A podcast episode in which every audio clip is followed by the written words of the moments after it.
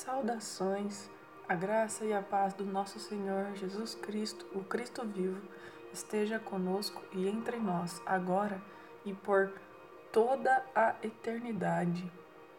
Amém. Ele que é o Verbo, o Verbo encarnado, vivo, entre nós. Letras douradas reveladas. Somente um versículo, um versículo. 2 Coríntios 3, 6. O qual também nos fez idôneos ministros de uma nova aliança, não da letra, mas do Espírito, pois a letra mata mas o Espírito vivifica. Tamanha profundidade deste versículo.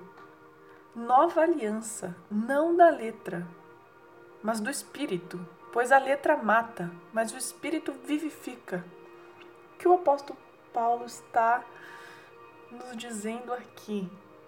Para não ler as Escrituras? Porque a nova aliança não vem da letra?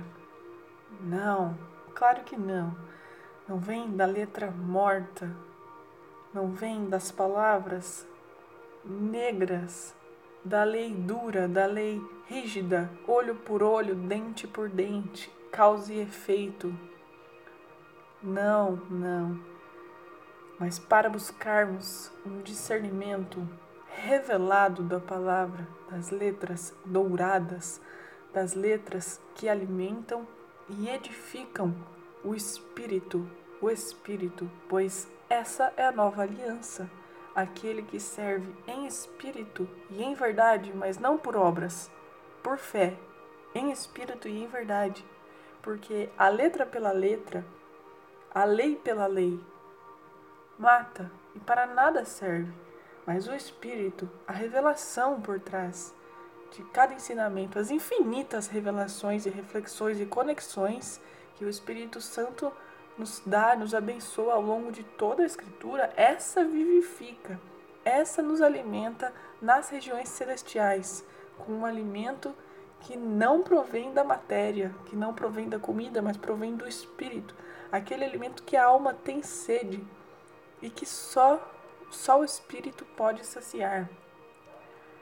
A Bíblia, a Bíblia trata de tudo o que um ser humano precisa de vida, de morte, arrependimento, salvação, contenção, vícios, virtudes, conhecimento, provérbios, sabedoria, poesia, tudo, tudo, admoestações, erros, acertos, amor, amor, aliança, e nos revela o principal, o principal, que fomos comprados por alto preço por um Messias pelo Cristo vivo e amado, que nos resgata e nos salva por meio da sua misericórdia.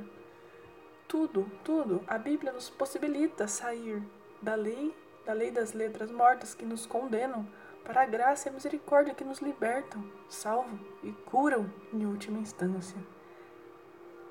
Apenas precisamos nos debruçar, pedir espírito de discernimento e sabedoria, pois o Senhor diz que dá aquele que o pede, e não a sabedoria e o conhecimento que provém da ciência acadêmica dos homens, não a desprezando, obviamente, mas a que vem do coração de Deus, porque nada vem de nós. Inclusive, no versículo anterior ao que lemos, no 5, diz: Não sejamos capazes por nós mesmos julgar coisa alguma, como de nós mesmos, mas a nossa capacidade vem de Deus a capacidade de ler as letras douradas reveladas que alimentam e esclarecem o espírito vem somente de Deus, não pode vir por interpretação própria, segundo as próprias inclinações.